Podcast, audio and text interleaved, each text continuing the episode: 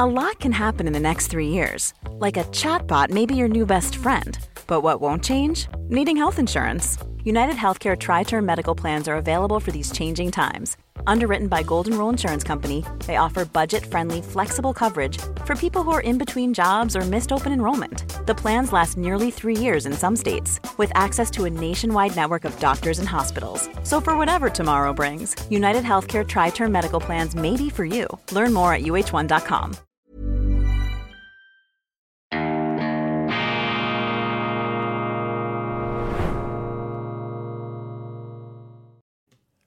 Grüezi miteinander, ganz herzlich willkommen und einen wunderschönen guten Morgen, meine sehr verehrten Damen und Herren, liebe Freunde. Ich begrüße Sie aus dem Institut für fortgeschrittene Gegenwartskunde und angewandtes, balanciertes Denken zur schweizerischen Ausgabe von Weltwoche Daily. Die andere Sicht, unabhängig, kritisch, gut gelaunt am Mittwoch, dem 26. Juli 2023. Nach den sieben fetten Jahren folgen immer die sieben mageren Jahre. So steht es in der Bibel und so erleben wir es in der Wirtschaft, im Leben. Es kann nicht nur immer bergauf gehen, es muss auch bergab gehen. Und jetzt sind wir am Anfang oder im Begriff unterwegs auf einer Talfahrt. Die Anzeichen einer Wirtschaftsabkühlung, einer drohenden Rezession sogar, die sind spürbar mit Händen zu greifen. Wir haben jetzt auch die ersten unerfreulichen Nachrichten aus der Schweizer Wirtschaft. Entlassungen, Kurzarbeit bei namhaften Industriebetrieben. Das ist ähm, keine ähm, schöne Sache, aber Wirtschaftskrisen sind wichtig, um Fehlentwicklungen zu korrigieren und ein System wieder neu zu balancieren, an der Wirklichkeit auszurichten. Deshalb sind diese Krisen immer auch Chancen, natürlich nicht für alle. Und in der Wirtschaft gilt das Gesetz, dass alle Organismen letztlich beherrscht, nämlich das Gesetz, äh, dass äh, schlecht geführte Firmen oder Firmen, die sich überlebt haben, eben nicht mehr weiter existieren können. Das ist auch zu akzeptieren. Und in den letzten Jahren, im Grunde seit der Finanzkrise 2008, hat es sich eingebürgert, dass man mit künstlich verbilligtem Geld, mit gedrucktem Geld in der Eurozone zum Beispiel oder auch in der Schweiz, mit gigantischen äh, Devisenkonten der Nationalbank, dass man die Wirtschaftskrisen nicht mehr zugelassen hat, dass man die Krisen mit Geld im Geld in der künstlich geschaffenen Liquidität gleichsam erdrängte. Und so hat man die Signale des Marktes ausgeschaltet und äh, auf Dauer kann das nicht gut gehen.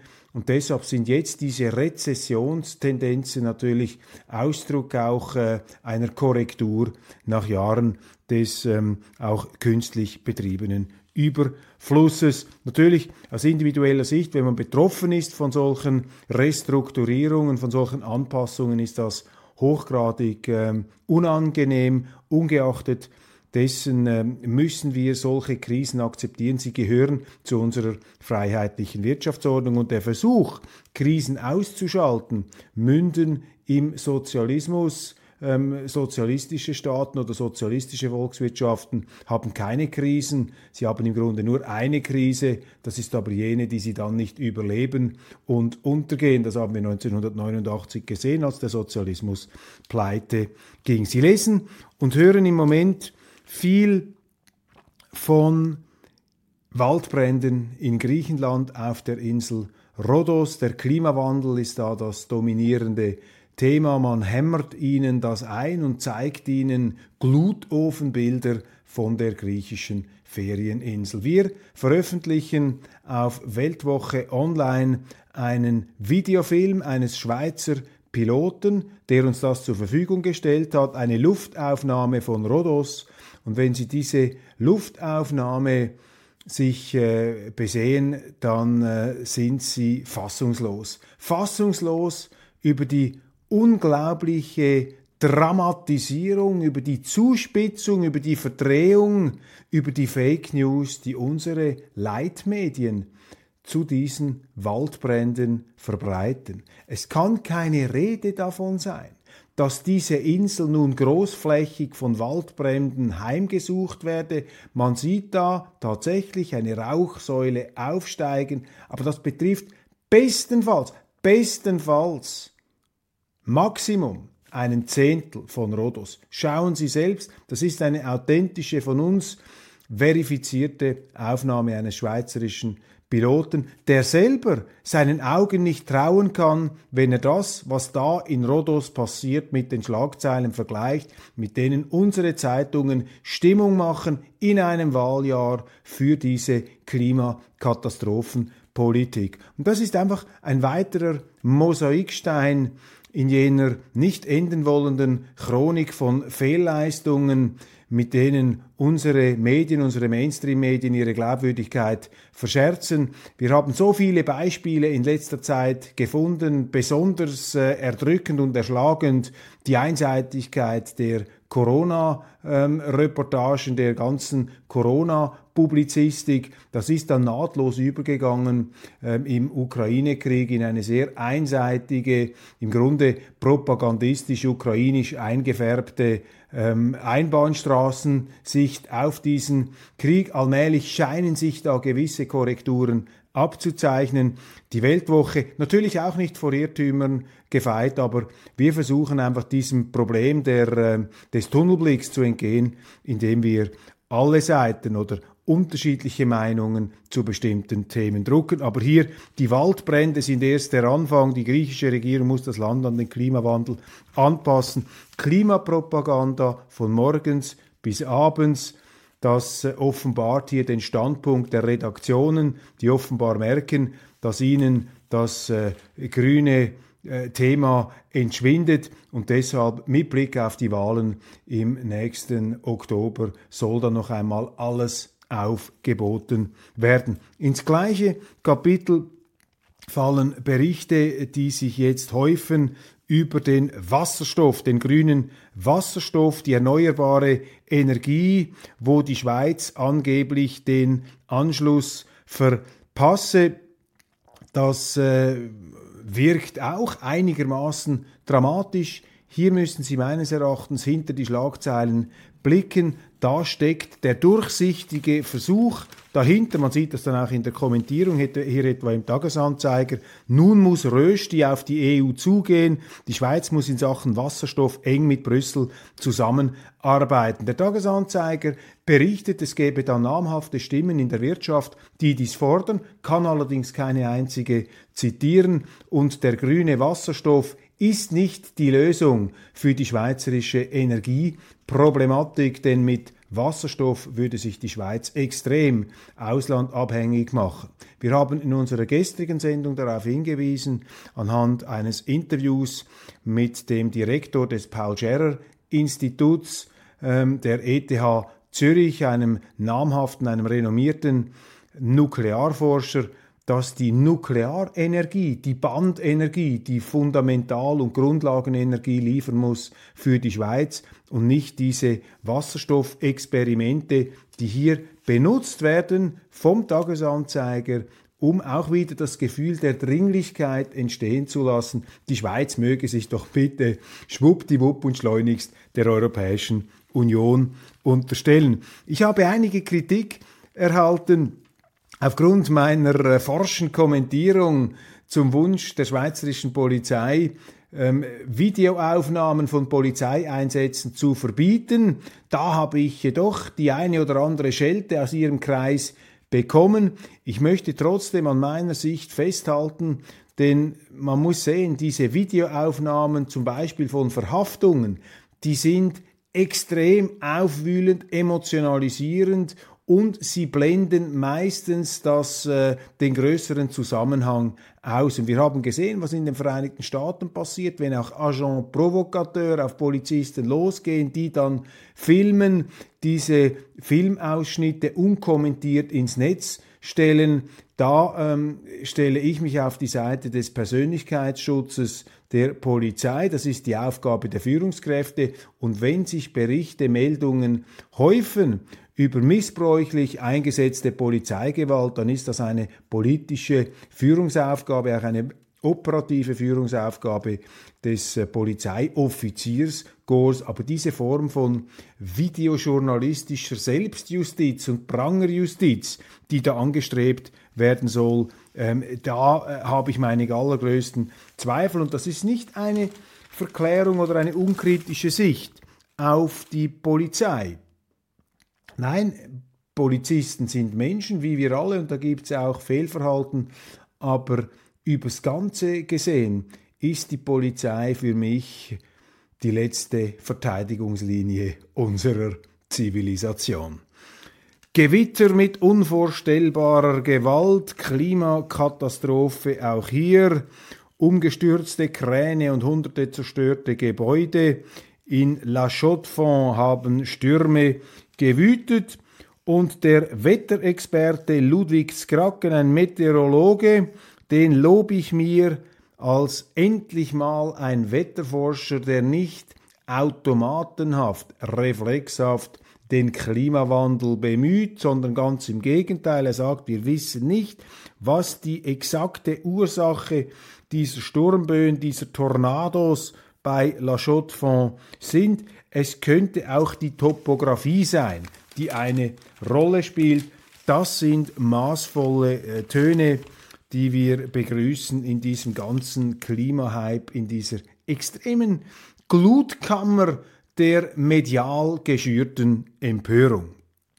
Ich habe gestern berichtet von den 100.000 unerledigten Straffällen im Bereich der Justiz, Behörden. Ich habe in diesem Zusammenhang angemahnt, wir müssen uns nicht nur über fremde Richter Gedanken machen, sondern auch über fremde Straftäter, denn äh, der Großteil dieser Straftaten sind importiert.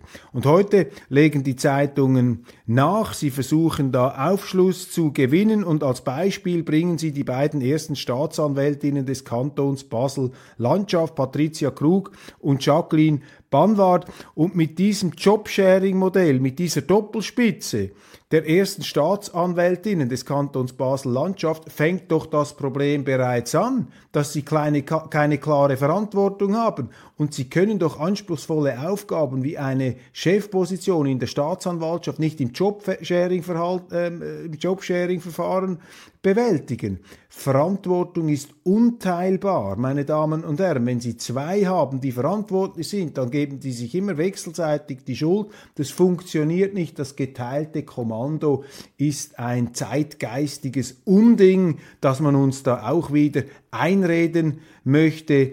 In Führung erfordert klare, zurechenbare Verantwortung und eine Führungsposition, die muss man auch bekleiden können, indem man diese Verantwortung trägt und auch die Konsequenzen schultert, wenn man die Verantwortung eben nicht zur Zufriedenheit äh, der Vorgesetzten äh, erfüllen kann. Und diese Jobsharing-Modelle, die sind eben genau ein Problem beziehungsweise eine Mitursache für diesen Bewältigungsnotstand, für diese aufgestauten Pendenzen, die nicht abgetragen werden können. Und nun soll ein runder Tisch vor dem Kollaps ähm, retten. Ein runder Tisch, das sind meistens Rituale der Vergeblichkeit, die in der Politik angewendet werden, um den Eindruck zu erwecken, dass man etwas mache.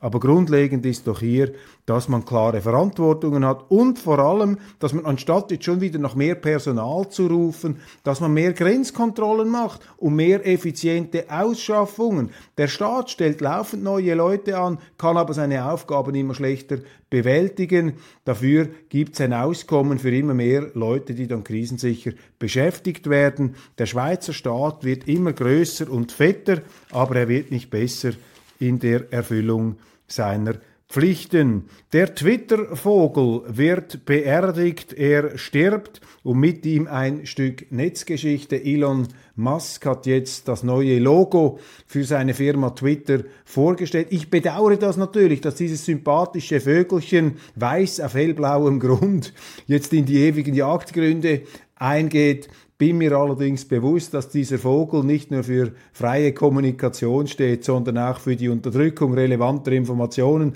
und für schlimmste Kollusionen und Verfilzungen zwischen dem Staat und diesen Social-Media-Plattformen. Ähm, Elon Musk hat hier ein X äh, auf schwarzem Grund als Erkennungszeichen gewählt. Das spricht mich jetzt ästhetisch nicht so an. Ich gebe Musk einen großen äh, Vorschuss Kredit, weil er für mich äh, ein Mann ist der freien Meinungsäußerung, aber wir werden sehen, was er mit diesem Kanal letztlich vorhat und bewegt. Dann ist der Klimaextremist Max Vögtli ein großes Thema in der neuen Zürcher Zeitung, ein Mann, äh, dem das Blatt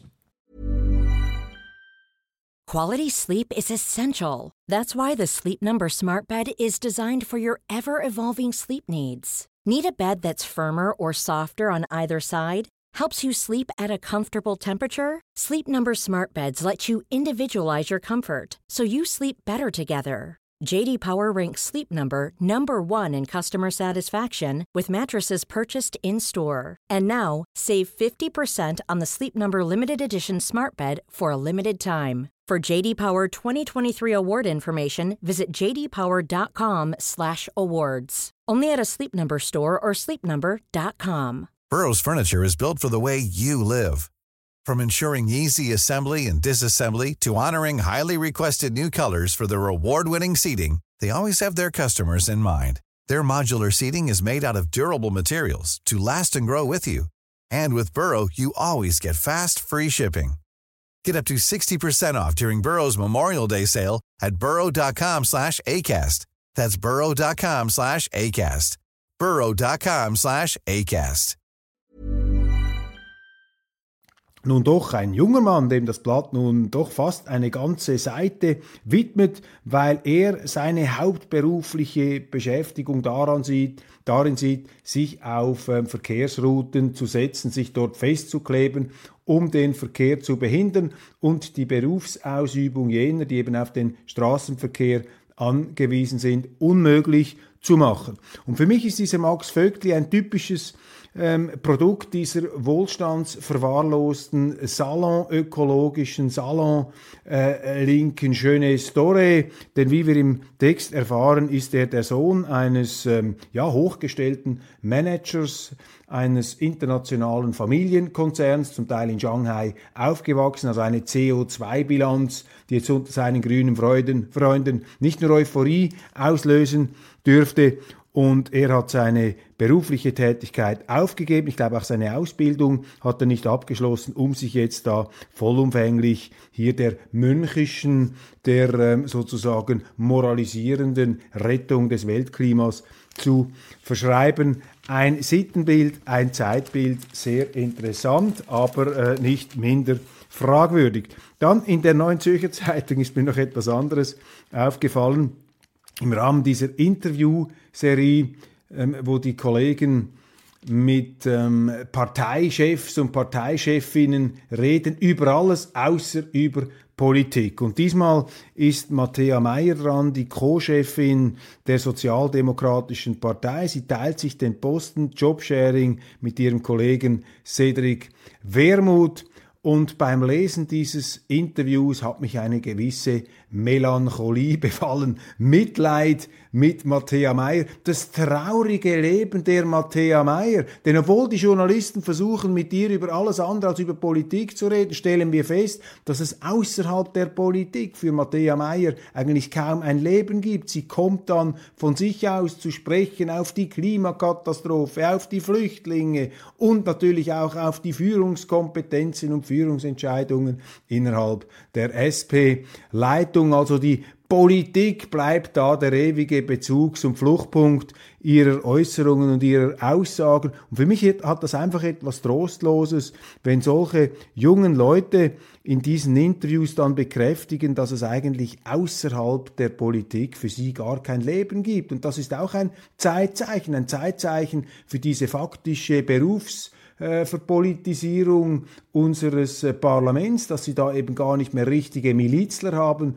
die mit einem Bein mindestens noch im Berufsleben stehen, sondern da sind diese Grünschnäbel, ja, diese, äh, diese Retortenbabys, die da direkt äh, aus dem Gebärsaal in den Hörsaal und dann in den äh, Bundeshaussaal transferiert werden. Und äh, man hat dann den Eindruck, dass hier doch ein letztlich steriler Lebensentwurf einem begegnet, eine Art Apparatschik. Ähm, Mentalität, so als ob da künstliche Intelligenz zugange wäre im Bundeshaus. Man warnt ja heute vor der künstlichen Intelligenz. Ich kann diese Befürchtungen jetzt nicht so teilen. Ich habe keine Angst vor der künstlichen Intelligenz, aber mich besorgen solche roboterhaften Erscheinungen, die eben an Maschinen erinnern, an künstliche Intelligenz, äh, die allzu lebensfremd da in die Politik hineingeschoben und hineinkatapultiert werden.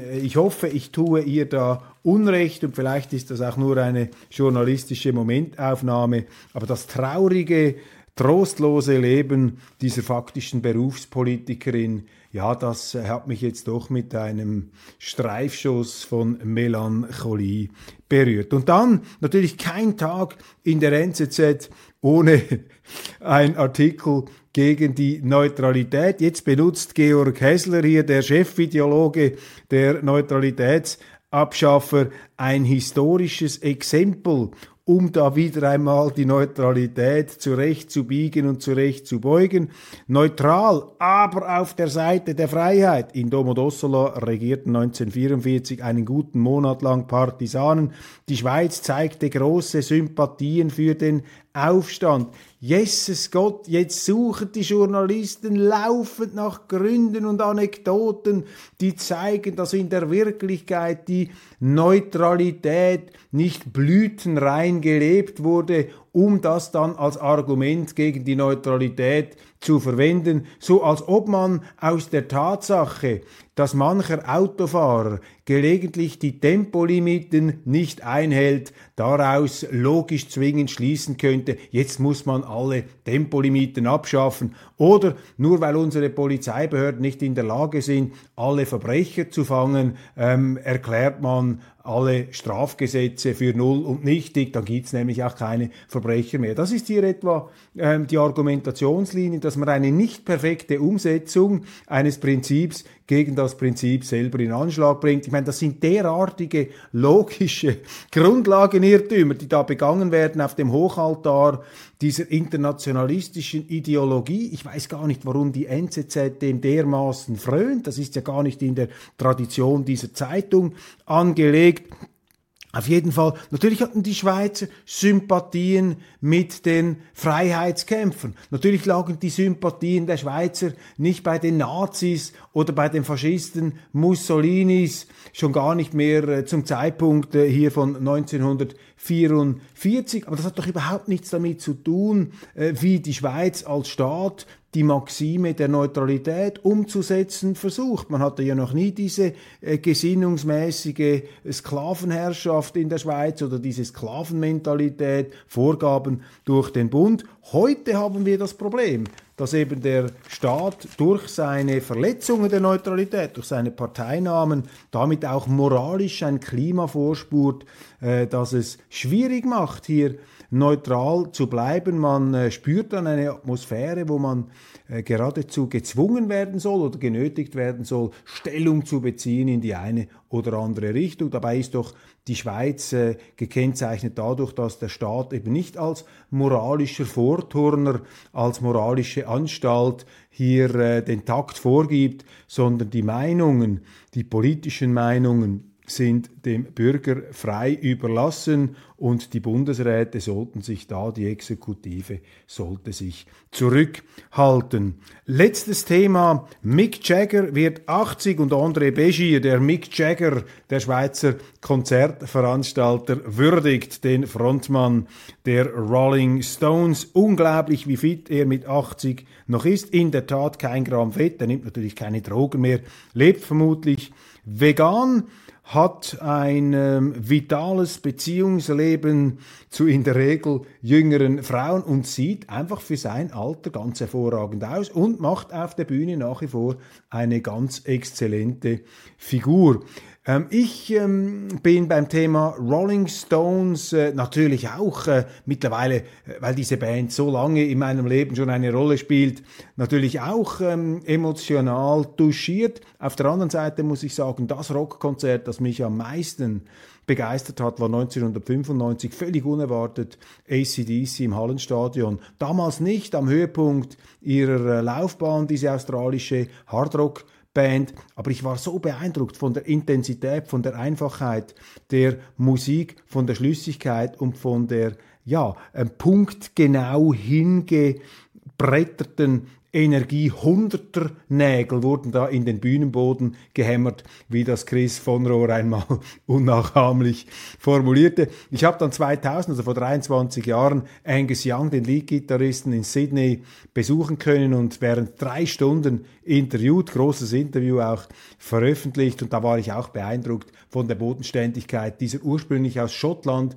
stammenden ähm, Hardrock Band von dieser Hardrock-Familie der Young-Brüder, einer der, der älteste Young, ich glaube, der lebt gar nicht mehr, George Young, war Jazzmusiker, Folkmusiker und Malcolm Young, der ähm, Rhythmusgitarrist, ist ja dann an Demenz erkrankt und Angus Young, er ist noch äh, der äh, ja, letzte Überlebende im Kreis dieser auch sehr erfolgreichen Rockband. Für mich ACDC auf dem Olymp der Rockbands noch höher anzusiedeln als die Rolling Stones, wobei die Rolling Stones natürlich viel früher ähm, Pionierarbeit geleistet haben und viele von ihnen dürften das fast schon als Sakrileg empfinden, wenn man die Rolling Stones unter ACDC stellt. Aber wenn ich einfach auf die Musik abhebe und das als jemand, der eben nicht von Anfang an auf diesen Sound gestanden ist. Ich war eher für Jazzrock, Fusion-Musik in den 80er Jahren. Das ACDC-Zeug war mir irgendwie zu primitiv. Ich hatte so etwas hochnäsig Moralisierendes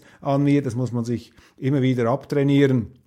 Aber wenn Sie mich da ganz ehrlich fragen, muss ich sagen, im Zweifelsfall würde ich heute doch ähm, ACDC die Konzerterfahrung einem Rolling Stones Konzert vorziehen. Horribile dictu, aber so empfinde ich das, die Wahrheit meines Herzens. Nun, ich äh, danke Ihnen für die Aufmerksamkeit ähm, und äh, Ihre treue Zuschauerschaft hier bei der ähm, Sendung. Wir steigen jetzt dann übrigens in die Sommerpause ein. Es erscheint eine Doppelausgabe. Ich werde Ihnen morgen vorstellen auf Weltwoche Daily unser, wund unsere wunderbare Hommage an den 1. August. Ich werde noch eine 1. August-Rede publizieren auf unserem Online-Kanal, also gesprochen ab Freitag, also schon etwas vor dem Wochenende. Der 1. August ist ja der Dienstag, aber damit Sie schon in dieser Auguststimmung, ins, in dieser Feier, in dieser Geburtstagsstimmung ins Wochenende einsteigen können, bringen wir das etwas früher. Morgen dann die Würdigung unserer neuen Ausgabe und jetzt dann im Anschluss gleich äh, das internationale Programm. Ich danke Ihnen sehr, sehr herzlich, wünsche Ihnen geruhsame Sommertage, bleiben Sie dabei. Ab nächster Woche sind wir dann schon wieder voll am Ball. Da habe ich mir wie jedes Jahr etwas Spezielles einfallen lassen. Nach den Erkundungen auf dem Lago Maggiore vom letzten Sommer tauchen wir nun ein in die Welt der Kunst und der Politik bei einem ganz berühmten und ähm, lebensklugen, welterfahrenen Sammler, Unternehmer und Politiker. Und jetzt ahnen Sie vermutlich schon bald, um wen es sich dabei handeln könnte. Machen Sie es gut, einen wunderschönen Tag und ich freue mich, wenn Sie auch morgen dabei sind. Auf keinen Fall vergessen, die neue Weltwoche, ganz speziell Doppelausgabe für zwei Wochen gültig zum 1. August zur Lage der Nation mit einem wunderschön vom Künstler Rolf Sachs gestalteten Titelbild.